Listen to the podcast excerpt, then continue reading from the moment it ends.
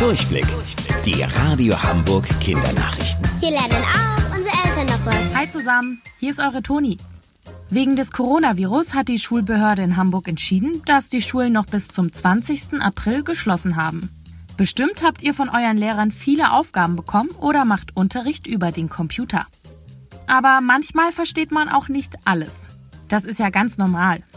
Eure Eltern wissen bestimmt viel, haben aber auch nicht immer die Zeit, euch alles nochmal zu erklären.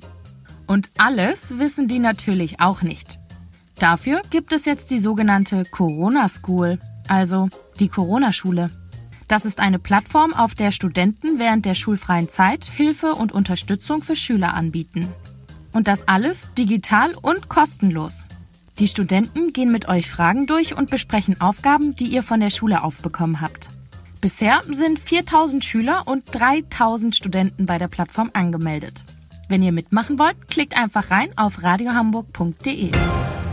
Kennt ihr das auch? Dieses aufgeregte Gefühl in der Magengegend, wenn ihr jemand ganz gerne mögt. Das nennt sich Schmetterlinge im Bauch haben. Aber keine Angst, es sind keine Raupen bei euch in den Bauch geklettert. Aber warum sagt man denn zum Verliebtsein Schmetterlinge im Bauch haben? Die Redewendung ist ganz schön alt. Die kommt aus dem Jahr 1908, also ganze 112 Jahre her. Da hat die amerikanische Schriftstellerin Florence Converse ihr Buch The House of Prayer, also das Gebetshaus, rausgebracht. Hier hat sie zum ersten Mal von Schmetterlingen im Bauch geschrieben. Eigentlich hat sie damit aber Nervosität vor einem Auftritt beschrieben. Aber die Leute zu der Zeit fanden das so schön, dass sie es als Gefühl für die Verliebtheit beschrieben haben. Ist ja auch sehr passend. Das kribbelt nämlich ziemlich.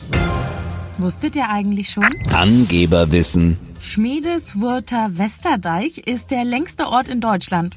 Zumindest vom Namen her. Schmiedeswurter Westerdeich hat nämlich ganze 26 Buchstaben. Schönes Wochenende. Eure Toni.